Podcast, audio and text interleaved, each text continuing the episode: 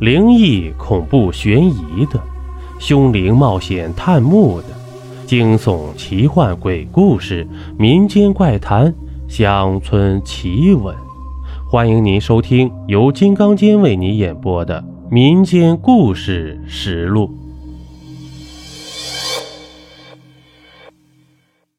在开始今天的内容之前，耽误您一丢丢时间。我与喜马拉雅平台合作的新专辑《恐怖悬疑爆笑长篇小说午夜中介所》已经上线了。这张专辑呀，完全免费，算是我向平台争取的福利，送给一直默默支持我的亲。哎，您先尝尝，希望您能够喜欢。这个专辑呢，还有一个福利，播放量达到两百万播放的时候。我会在评论区抽取前十名点赞最多的评论，送出我精心准备的实物礼品。所以呀，您一定不要错过评论了。今天呀，我们讲一个敲门人的故事。在村里呀，有个传说：晚上十一点，如果敲门的话，千万别急着去开门，先听一下。敲了几声？如果敲三声，那就是人；如果敲了四声，并且每隔一会儿敲门，这就是鬼在敲门。李叔说完，小格接着问：“李叔，这是真的吗？你怎么知道就一定是鬼呢？”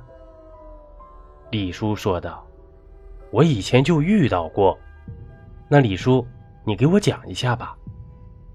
那时啊，我才十六岁，家里人都去帮忙了，就剩我一个。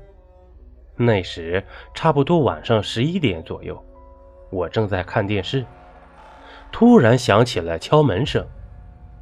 但那时啊，我以为是父母回来了，也就没管太多，就跑去开了门了。可是啊。门一打开，什么都没有啊。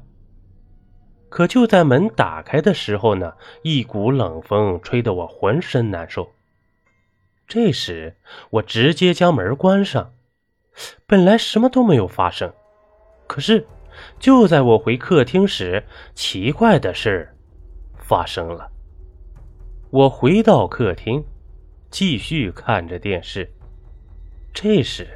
厨房中传来砰砰砰砰的声音，我以为是猫把厨房中的瓷碗给弄到了地上。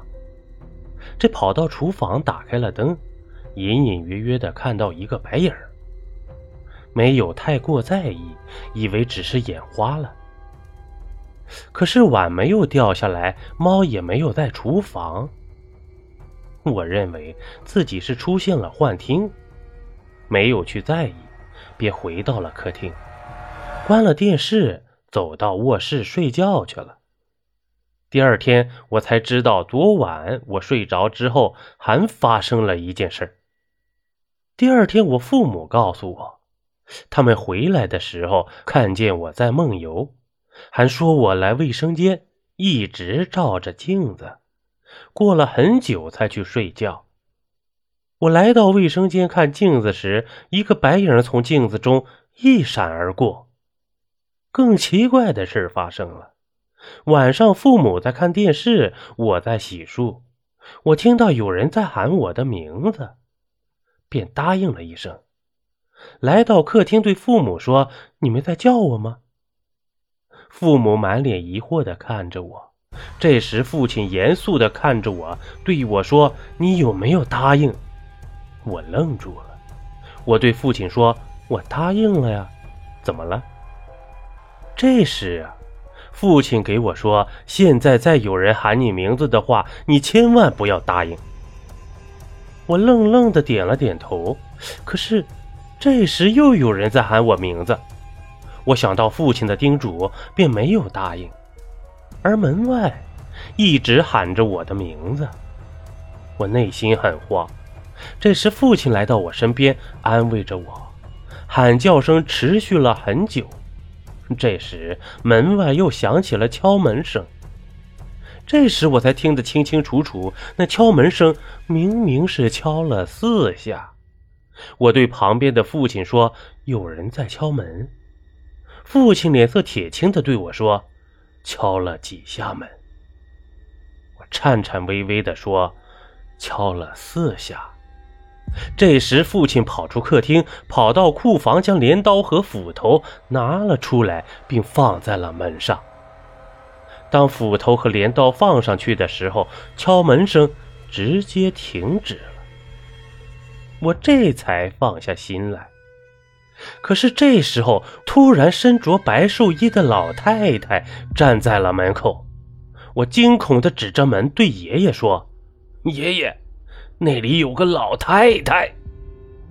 此后，爷爷问我：“你给我说一下，你这之前做过啥事儿啊？”于是，我一五一十把前天发生的事跟爷爷讲了。爷爷说道：“你个小兔崽子，我一直给你说过，晚上十一点左右不要随便开门，你不听。”现在遇到事儿了吧？讲到这里呀，小格突然问：“那李叔，这件事怎么解决的呀？”李叔接着说道：“嘿，我当时就吓得哭了出来，向爷爷问我是不是要死了，一直哭。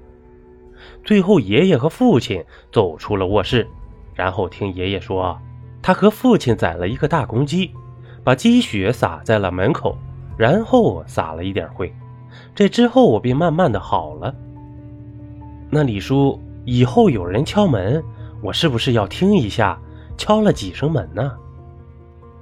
是的，特别在晚上十一点左右，不要随便开门。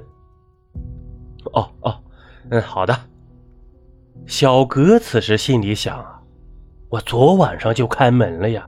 我会不会被鬼缠上了呀？此时的小格呀，脸色瞬间铁青了。李叔看着他，便问了出来：“小格，怎么了？遇到事情了吗？”小哥忙说：“哦，没没什么事情，只不过在想一些事儿。”李叔，我先回去了啊。李叔看着小格的背影，摇了摇头。他看见小阁身后的那个女鬼，他刚才有一件事没给小哥说。经历过那件事后，他的眼睛能看见某些脏东西。这时，李叔拿出了电话，拨了一个号码出去。只听李叔说：“老兄，带你的儿子去看看先生吧，他中邪了。”李叔摇晃着脑袋走了。他干预了这件事，那就代表会有一个麻烦找上他。他的背影也越来越孤单，在夕阳的照射下，他的影子像是被很多东西撕扯着一般。好了，这一集播完了。如果您喜欢我的专辑，还麻烦你点个订阅吧。咱们下集见。